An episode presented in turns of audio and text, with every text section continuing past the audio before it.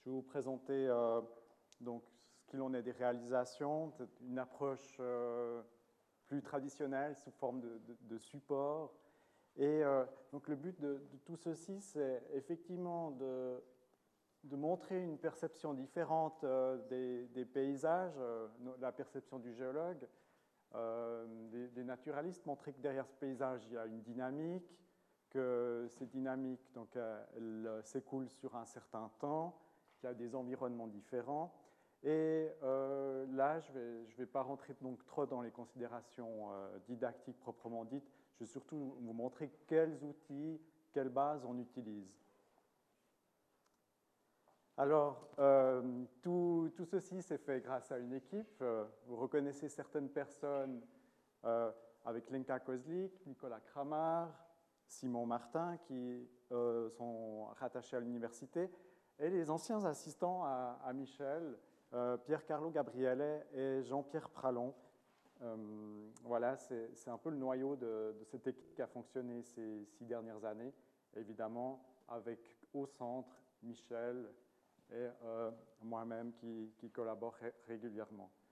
Alors, dans les principales réalisations, euh, nous en avons fait trois ces dernières années. Euh, une première dans la région lausannoise, sur le, plateau. C'est lié à l'association des chemins des blés.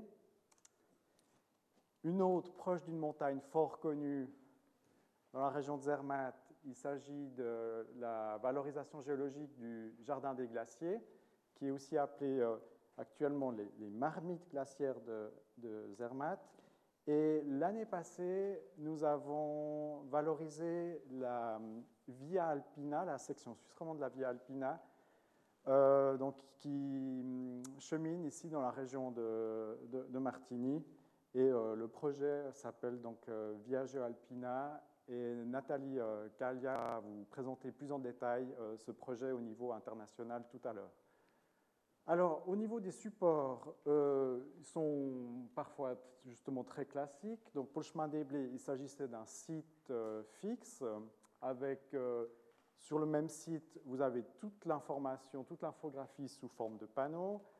Au chemin, au, Mar au glaciaire de Zermatt, vous aviez un petit sentier avec les panneaux structurés en fonction des arrêts. Et pour la Via Alpina, là, c'est un peu plus, c'est moins, moins classique. Vous avez peut-être pu le voir dans la documentation avant. Vous avez une série de brochures qui sont téléchargeables sur Internet gratuitement. Et de même, vous avez une carte géologique simplifiée qui est euh, distribuée également euh, gratuitement. Alors, au niveau des méthodes, des outils, on utilise, on se base sur, trois piliers. Ce sont des, piliers, qui, des, outils qui ont surtout été utilisés déjà dans, le livre à Michel, hein, le Cervantes africain. C'est des choses qu'on reprend, qu'on essaye d'améliorer, d'adapter. Et au niveau des sites, la chose la plus importante, c'est quand même euh, s'appuyer sur des objets qui sont explicites, euh, dont on voit bien où il n'y a pas besoin d'être un spécialiste pour voir déjà quelques formes, donc des sites qui peuvent être un, élément déclencheur, où vous pouvez laisser les gens euh, facilement décrire par eux-mêmes les, caractéristiques, et ensuite, euh, justement, ça peut amener une certaine discussion si vous, êtes sur place avec eux. Et ces objets, ben, comme, ils, doivent être donc, exemplaires, bien observables. Euh, un autre exemple, donc, euh, pour les marmites glaciaires de Zermatt, évidemment, ce type de, formes sont, très particulières, sont, assez spectaculaires. Euh, ça fait d'ailleurs partie d'un des géotopes d'importance nationale. Et de même, au niveau des, roches, dans ce cas-là, nous avons aussi la chance d'avoir des roches fort contrastées, dont les caractéristiques sont bien observables. vous voyez cette peau de reptile et si je l'associe donc avec le nom de la roche, les serpentinites, vous comprenez vite pourquoi euh, on a donné par exemple ce, nom de roche. Et vous voyez que la morphologie à nouveau euh, permet de, bien amener euh, une histoire dynamique là derrière. la Viage Alpina, c'était une grande chance que l'itinéraire ici traverse une région déjà étudiée depuis de, depuis beaucoup de temps au niveau scientifique, qu'elle présente euh, beaucoup d'objets très contrastés. Et un des meilleurs exemples, le plus connu, c'est le, fameux pli de la dent de Morque. Alors là, je pourrais vous montrer plein d'exemples. C'est clair que j'en ai pas le temps. Je vous montre encore celui-là pour euh, le, plaisir des yeux. C'est euh, le site de Derborance. Donc, vous voyez déjà au niveau morphologique, vous avez des formes très particulières ici avec des pyramides dans le gypse.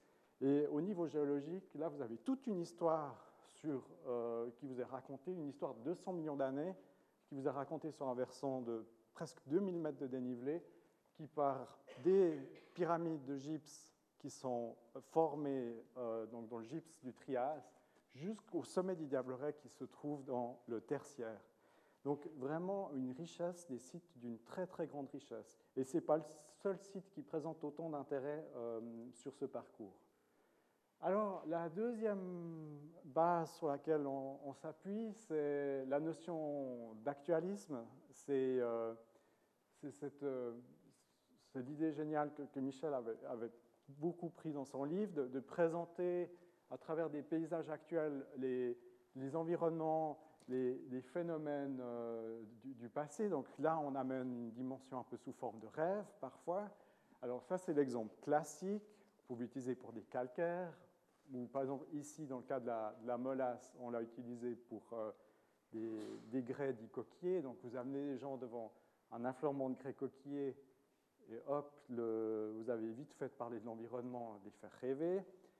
Euh, ici, un autre exemple, euh, peut-être moins spectaculaire, mais j'en parle parce que c'est une, photo tirée du Niger, dans lequel pays dans lequel Ligul travaille depuis longtemps. Donc, Là, on a un petit lien justement ce qui, ce qui se fait en géographie humaine et nos, euh, préoccupations géologiques. Et là, cette image, euh, c'est souvent, elle, comment dire, elle frappe plus que celle que j'ai montrée avant, parce que tout le monde sait qu'il y a eu un moment, il y a eu euh, de la mer sur le, plateau suisse. Par contre, il, il, pense moins à ce type de paysage que de temps en temps ce plateau est exondé et que ce type de reconstitution se retrouve qu'on peut juste le faire parce qu'on a quelques centimètres d'argile rouge de temps en temps qui se retrouvent là au milieu des bancs de molasse. Voilà un exemple. On continue dans le rêve. Ici, un exemple de la Via Alpina, dans des dolomies aujourd'hui euh, carniolisées, donc déjà des formes très particulières. Et là, on a employé les, les photos d'un monsieur qui s'amuse à en prendre vue d'avion qui n'aime pas tellement les géologues, il paraît. Mais bon, elles sont magnifiques. Euh, mais il m'a jamais répondu. Donc c'est peut-être ça que il m'a. J'ai jamais eu l'autorisation formelle. Mais alors, est-ce qu'il y a un lien avec euh, son amour pour les géologues? Je ne le sais pas.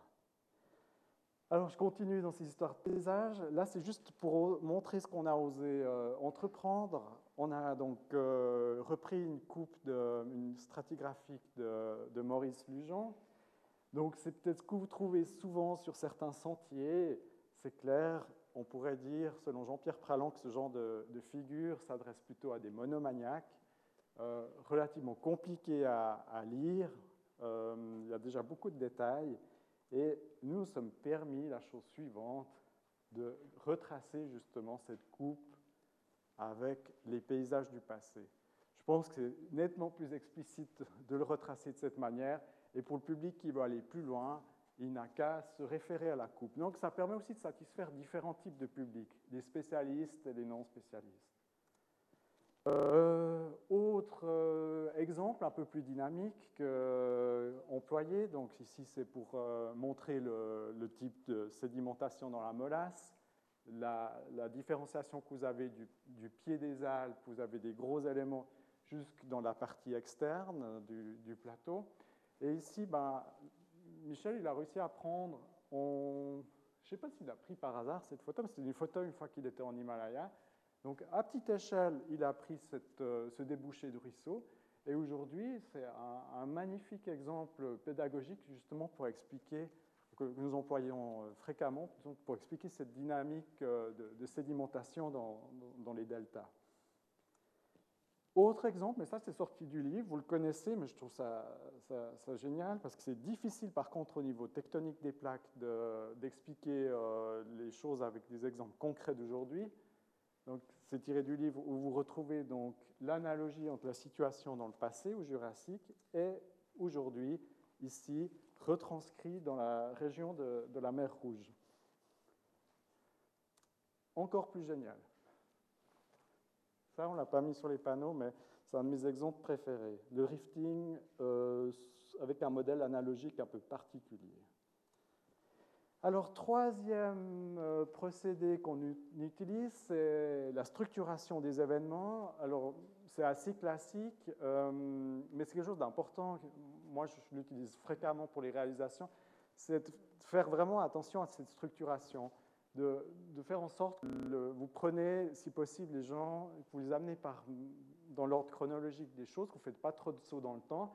Et idéalement, comme il est des fois euh, agréable pour les gens que l'information soit cloisonnée par étapes, que de leur donner un modèle simple euh, à la base, nous utilisons fréquemment le, modèle des cycles orogéniques en trois étapes, euh, en trois temps, que Nicolas Kramar avait développé en 2003.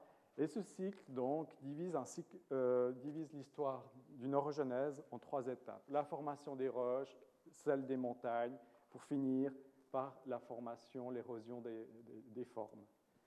Alors, ce n'est pas toujours possible, il y a des limites, euh, notamment, par exemple, si j'en venais à la, à la, molasse à grande échelle, ou par exemple ici, dans le cas de la Viage alpina, si vous avez des restes de, de socle, hein, de restes de chaînes hercyniennes, en plus avec un bassin molassique post-hercynien euh, qui, s'appelle ici le fossé de Dorena, et de nouveau le début du le, reste du cycle orogénique alpin. Alors là, tout simplement, nous avons pris le parti de diviser les choses en étapes, mais vraiment d'amener toujours le, public dans, dans cette structuration.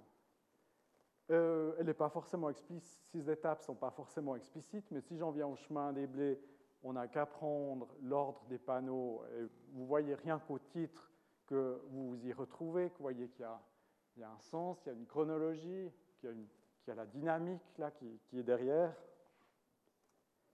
Et je pourrais continuer dans d'autres outils.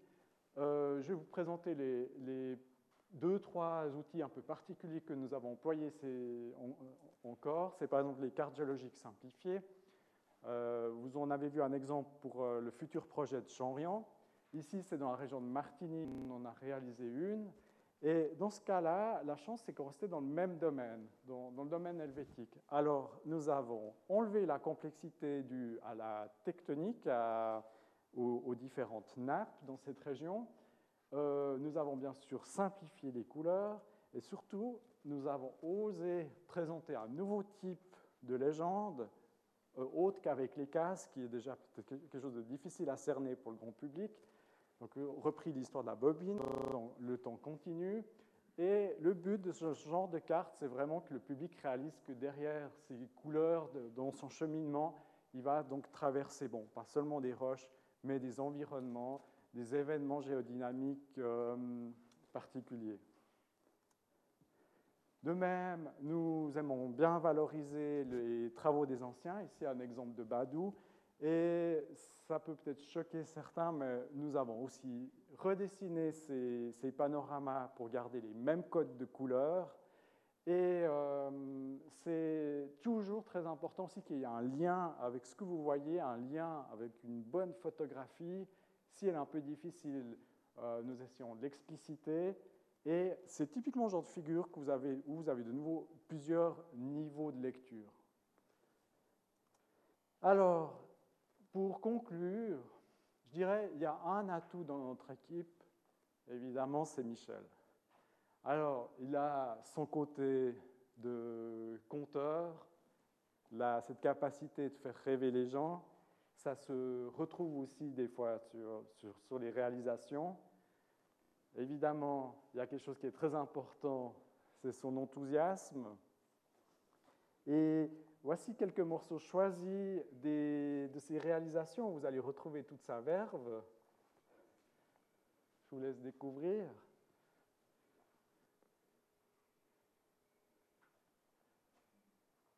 Vous allez reconnaître son côté gourmand.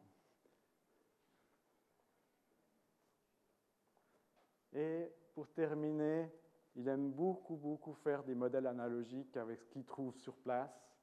Donc j'espère que demain, il aura l'occasion de nous gâter, nous montrer quelques exemples, surtout à, l'heure du pique-nique. Et je l'oubliais, celle-là, c'est souvent sorti. Et je le remercie beaucoup donc, pour avoir collaboré ces, ces années et j'espère que nous aurons encore l'occasion de continuer. Alors, merci.